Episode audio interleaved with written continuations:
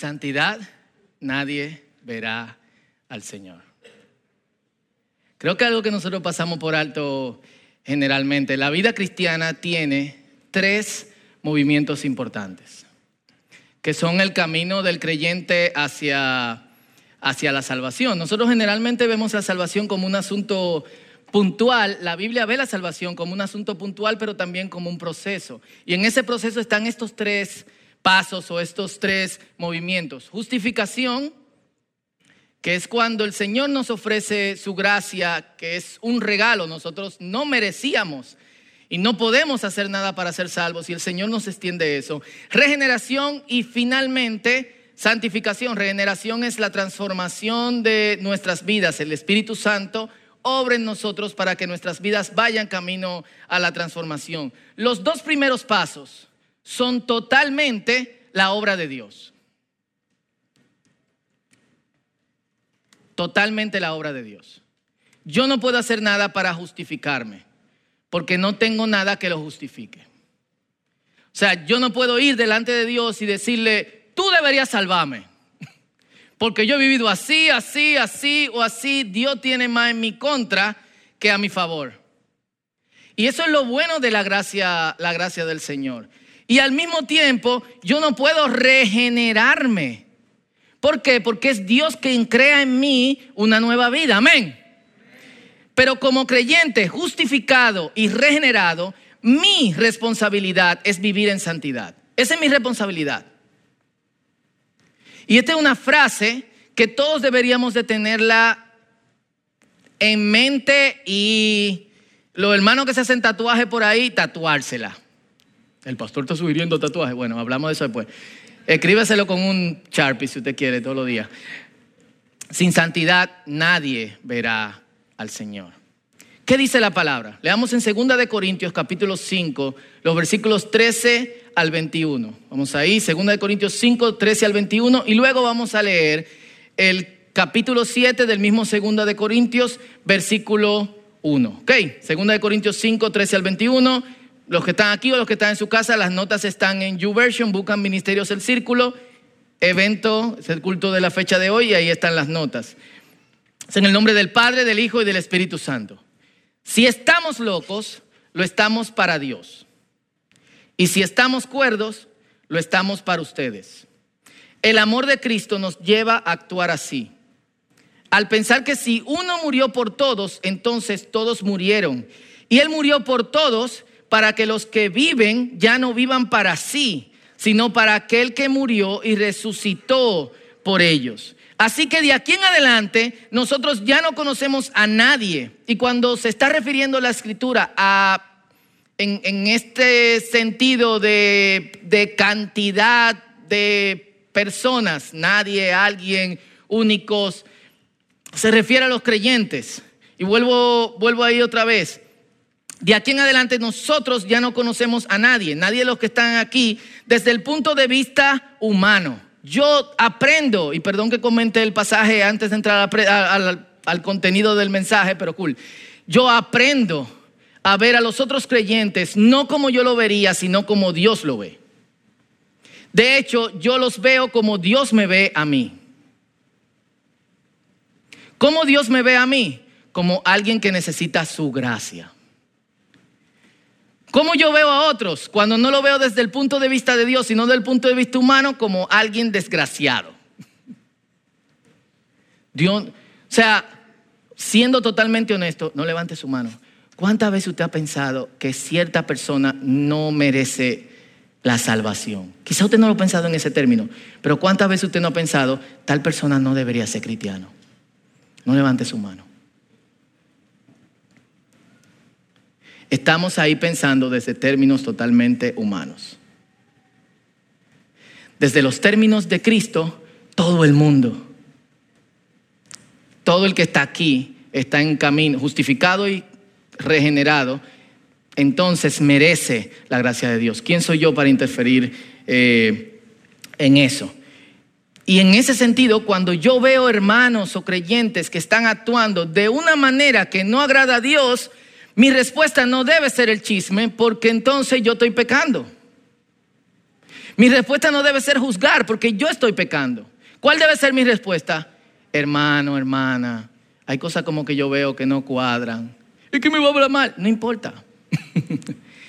Pero lo mejor es que tú puedas conectar con alguien y a cierto punto poder enderezar su camino, si es que está torcido en cierto modo. Y volvemos. Así que vuelvo a ese versículo, es el versículo 6, ya no conocemos a nadie desde el punto de vista humano. Y aun si a Cristo lo conocimos desde el punto de vista humano, ya no lo conocemos así. Ya Cristo no es un gran maestro, ya Cristo no es un gran filósofo, ya Cristo no es una buena persona. Cristo es el Hijo de Dios, es la segunda persona de la Trinidad y es quien sostiene el universo. Y yo aprendo a verlo de esa manera. De modo que si alguno está en Cristo, ya es una nueva creación. ¿Cuántos dicen amén? Pero dígalo bien, amén. Las cosas viejas, déjenme decirlo en Reina Valera, que suena más chulo. Las cosas viejas pasaron He aquí todas son hechas nuevas. Eso es lo que dice la palabra de ti. La palabra de ti dice de ti, de mí, de los que están aquí, que conocen al Señor, que están en Cristo, son una nueva criatura. Las cosas viejas pasaron, he aquí todas son hechas nuevas. Pero todos sabemos que luchamos con las cosas nuevas. ¿Sí o no? ¿Quién no lucha con la cosa nueva? Levante su mano, por favor para que suba aquí, lo nombramos pastor del círculo y nos guía a todos. Legal. Esto quiere decir que en Cristo Dios estaba reconciliando al mundo consigo mismo, justificación, sin tomarles en cuenta sus pecados y que a nosotros nos encargó el mensaje de la reconciliación. ¿Quiénes somos nosotros? ¿Quiénes? Nosotros.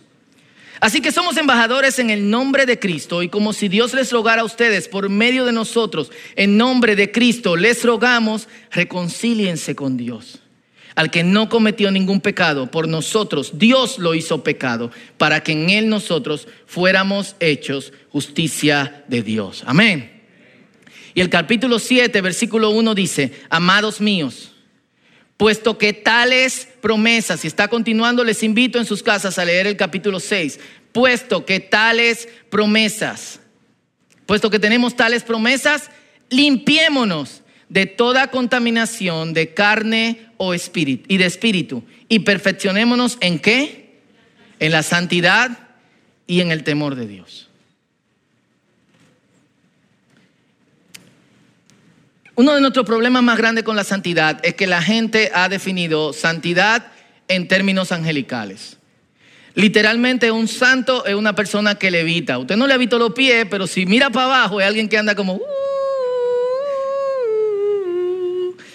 alguien que solamente es como el tipo de gente que, que tiene tiempo para orar cinco horas al día. Y puede hacerlo. Y esas son las personas que nosotros consideramos en cierto modo eh, santos, pero la verdad es que si lo vemos desde ese punto de vista, la santidad es imposible. Si lo vemos desde el punto de vista bíblico, la santidad es posible. Y es lo que quiero que veamos hoy. La santidad desde el punto de vista bíblico. Y lo primero es, sin santidad nadie va a ver al Señor. Lo segundo es, somos santos. De verdad, como pastor de esta congregación, yo no quiero volver a escuchar a nadie diciendo, es que yo no soy ningún santo, porque eso es lo más antibíblico que tú puedas decir. Full. Y tú dices, bueno, pero es que tú no me conoces tan bien, tú no sabes lo que yo hago en la noche. A mí no me importa lo que tú haces en la noche. A Dios sí, arréglatela con Dios. Porque sin santidad tú no vas a ver su cara. Entonces, no solamente esto es, esto es totalmente posible, sino que es la vida que Dios espera que nosotros vivamos. Lo triste es que mucha gente ha descartado la santidad de su agenda de vida y se han dedicado a cosas que los hacen sentir bien. Full, yo no he hecho una encuesta, pero si hago una encuesta entre creyentes, mucha gente me va a decir que no se considera santo. Y es porque nosotros no hemos adoptado una perspectiva bíblica de la santidad, sino la perspectiva del chisme cristiano de la santidad. Cuando hablo de chisme no del punto de vista mundano, sino de que nosotros clasificamos a la gente de acuerdo a su grado al grado que nosotros percibimos esa persona tiene o no conexión con Dios. Y lo más pero de todo, la gente más santa que yo he conocido, porque sí hay grados, pero el que haya grados no significa que uno no sea y que otro sea, son las personas más abiertas y vulnerables. Porque conocen su pecado y saben que necesitan a otros de la comunidad de creyentes para poder caminarlos con Dios. Yo recuerdo que estaba comiendo con un pastor en Orlando, Julio andaba, andaba conmigo y el tipo nos llevó a un sitio súper fancy. Yo dije, bueno, yo espero que el pastor pague porque está, fuerte la cosa. Nos sentamos, comimos una, cuestión rarísima de esa que ustedes nada más ven en restaurantes eh, con estrella Michelin. No sabía muy bien, by the way. Pero mientras estábamos hablando, yo siempre le pregunto a la gente con quien yo me reúno, ¿cómo yo puedo orar por ti? Y el pastor bajó la cabeza, luego la subió y dijo, yo tengo un problema serio con las mujeres. Yo no, o sea, yo quiero que ustedes me entiendan, nos dijo a mí, a Julio, de hecho era pastor de Julio cuando estaba en, eh, y lo digo porque él lo dice abiertamente, yo quiero que ustedes entiendan que yo lucho con esto. Y yo he puesto a un grupo de hombres que son responsables de cuidarme. Yo no tengo redes sociales, mis redes sociales la, maneja mi mujer, yo no estoy bregando con eso, pero yo quiero que ustedes oren porque no es una lucha bonita. Sin lugar a dudas, esa es una persona que reconoce su santidad, porque está poniendo cercas para cuidarla. Cuando nosotros pretendemos que somos santos, tumbamos las cercas y estamos abriéndolas a cosas que nos pueden destruir. Entonces, santidad no es pretender que ya yo lo resolví. Santidad es abrirme. Reconoce que yo estoy aquí por gracia. Yo estoy aquí, señores, parado por la gracia de Dios. Tú estás ahí sentado por la gracia suprema del Señor. Por nada más. Ninguno de nosotros tenemos ningún mérito. Nuestra única felicidad es poder caminar de modo tal que vivamos de forma que agrada a Dios. Y para eso tenemos que poner cercas. Pero y ese, es el problema. Vivir en santidad va a requerir primero confrontar nuestros pecados. Y confrontar nuestro pecado es llamarlo por su nombre. Cool. Y, yo creo que se llama malo demonio por su nombre, que no lo conocemos, que a lo pecado. Yo recuerdo una vez que estamos en un discipulado en una casa que, quizá en la segunda casa que nosotros vivíamos, y dice un tipo, no, porque yo estoy orando porque eh, el demonio que está sobre República Dominicana, y yo, uff. Dime, ¿quién te dijo eso? No, fulanita que sabe sobre imperios territoriales en el mundo espiritual, me dijo los diferentes nombres y estoy trabajando para aprendérmelo. Y yo, ok. Está chulo eso, ¿eh? ¿Tú te imaginas? Que el diablo diga, release the kraken. Y tú digas, oh, el kraken. es mejor llamar a los pecados por su nombre. Y obviamente tú no te vas a abrir a todo el mundo. Pero algo que sí tú puedes hacer es que la gente te acompañe en las cercas que tú estás poniendo. Pero para eso tú necesitas confrontar tu pecado. Esta es la cosa con la que yo estoy luchando. Esta es, así tú te llamas, yo no voy a seguir luchando contigo, yo voy a buscar ayuda. Confronta áreas también de nuestra forma de vivir que no queremos abandonar y las racionalizamos.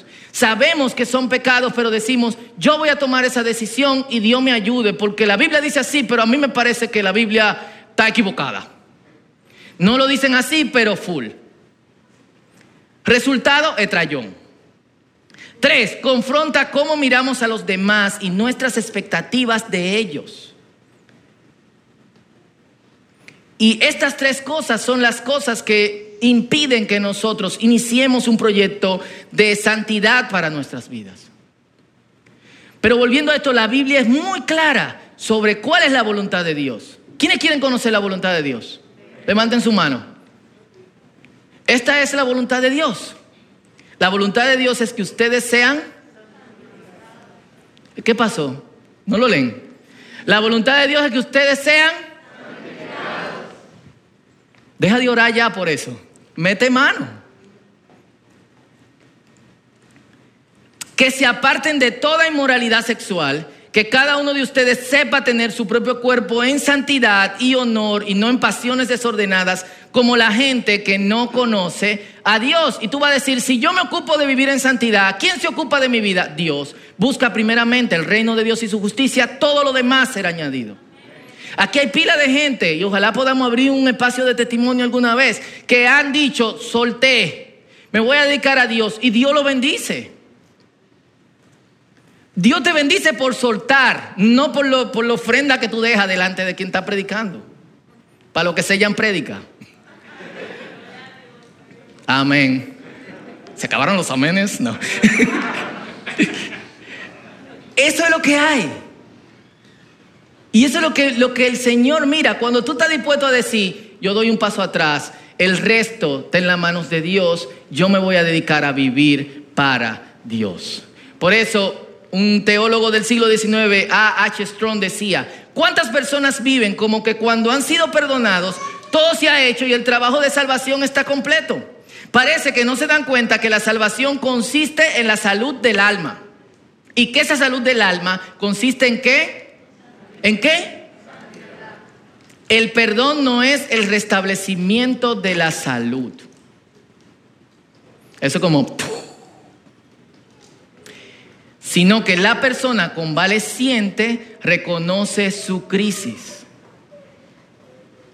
Tú no, no eres perdonado de cosas que tú no reconoces tienes. Porque se necesita humillación. Full. Si Dios declara al pecador justo, es para que éste sea restaurado a santidad.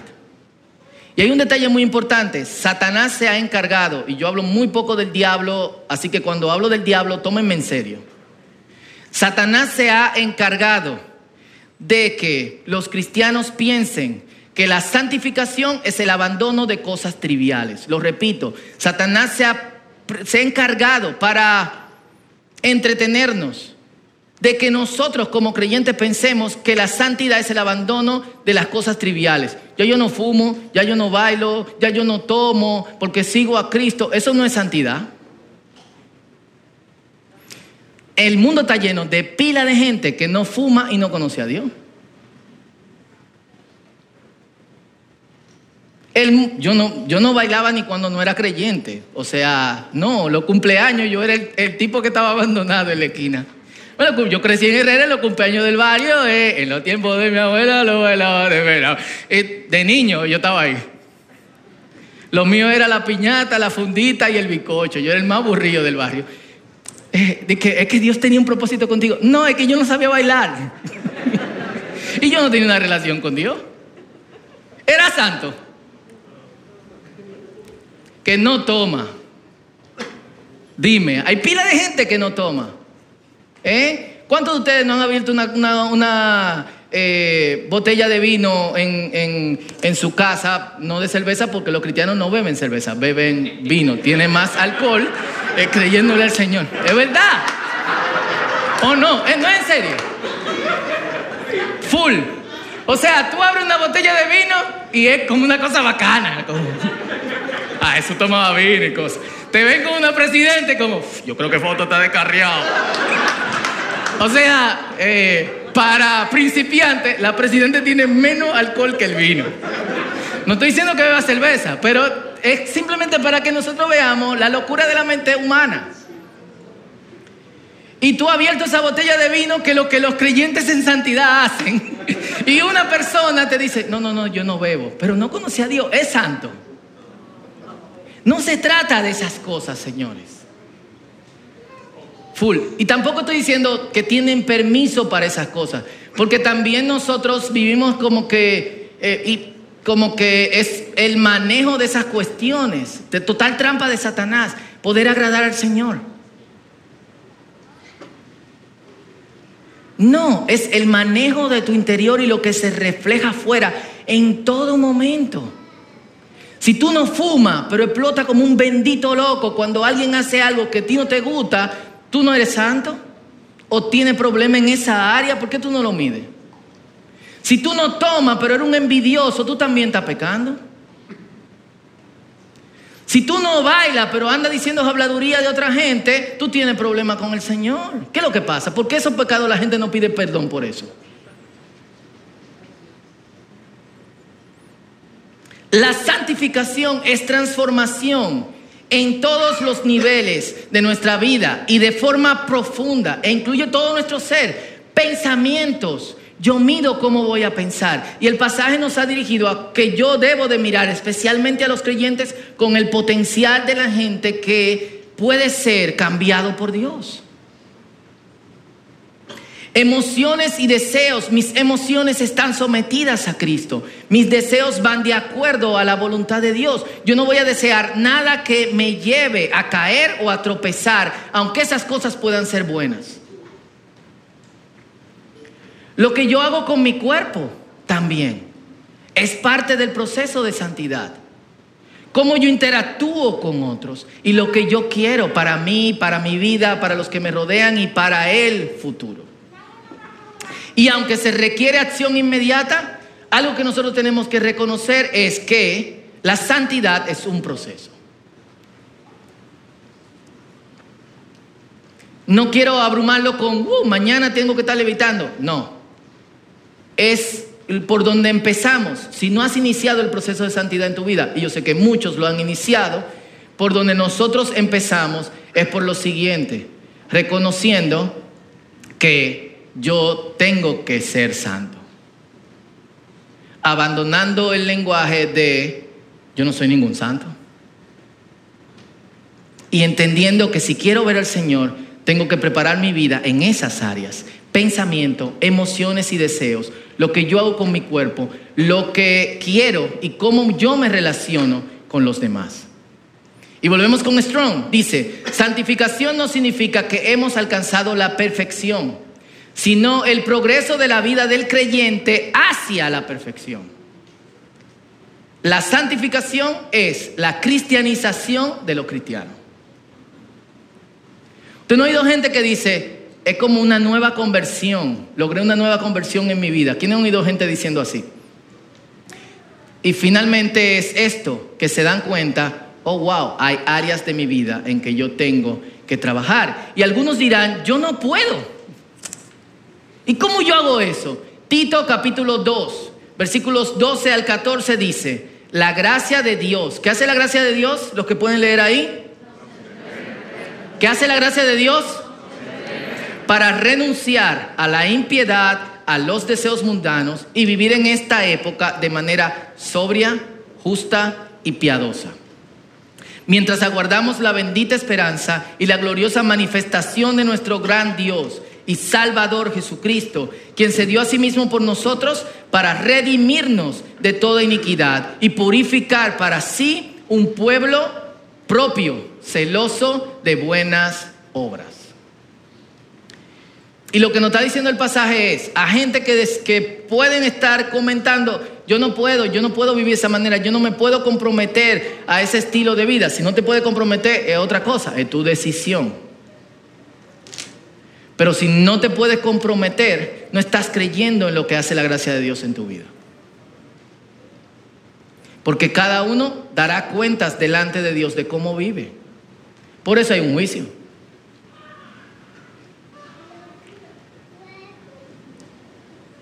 Dios nos entrena, hermanos. Dios nos da la total capacidad para nosotros hacer lo que no podemos hacer. Porque piénsalo ahora. Di, me voy a meter en este estilo de, vida en el que yo no me he involucrado. Piénsalo por un rato. Tú tienes todo lo que se requiere para avanzar en poco tiempo. Probablemente no. Pero ahí tenemos la ayuda del Espíritu de Dios. ¿Qué yo tengo que decir? Sí. Vamos a darle. Cuenta conmigo en eso también. Y reconocer cada día, a pesar de nuestras caídas y de nuestros trayones, yo soy santo. Yo soy una persona que he decidido vivir para Dios y por eso me levanto. ¿Cuál otra razón hay para levantarse? La razón que hay para levantarse es que Dios me perdona para yo continuar. Por eso la gracia está ahí.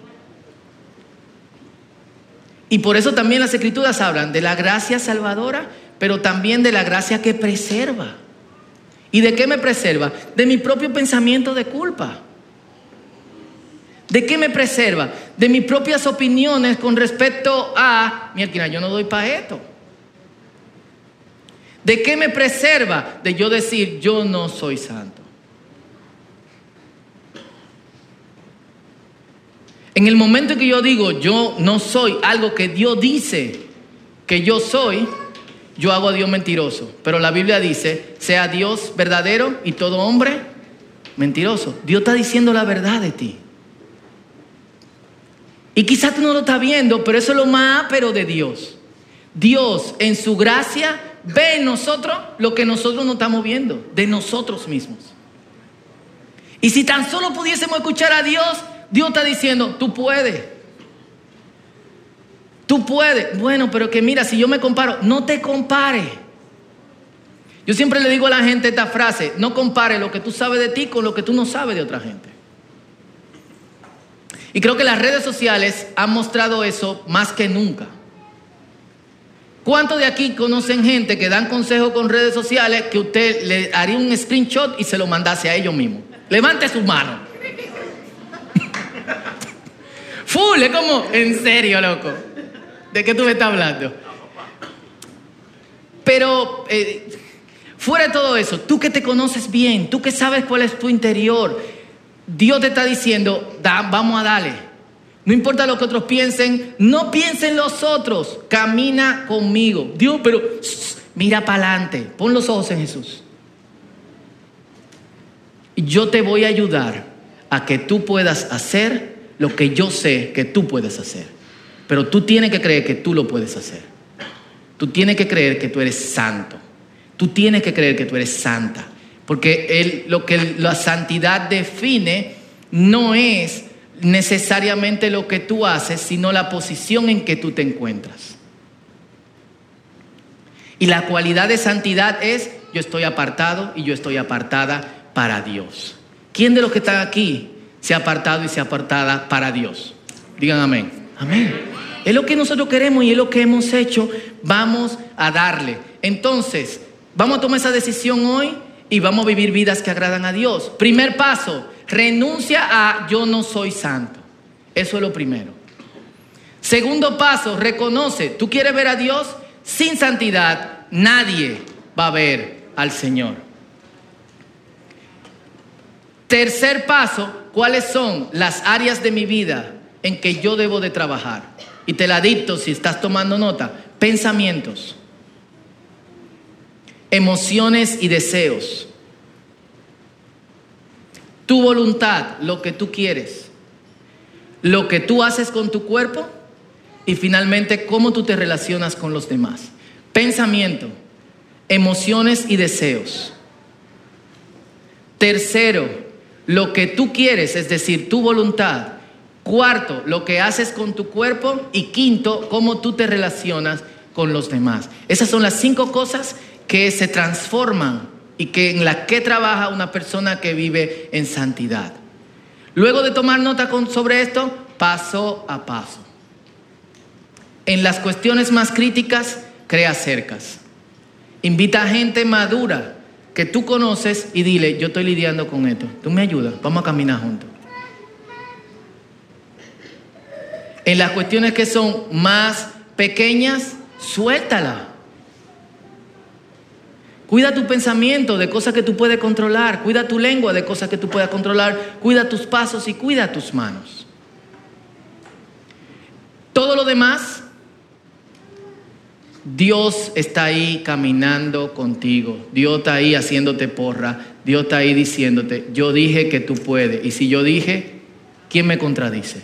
Ni tú. Toma esa decisión. Así que vamos a estar de pies, hermanos.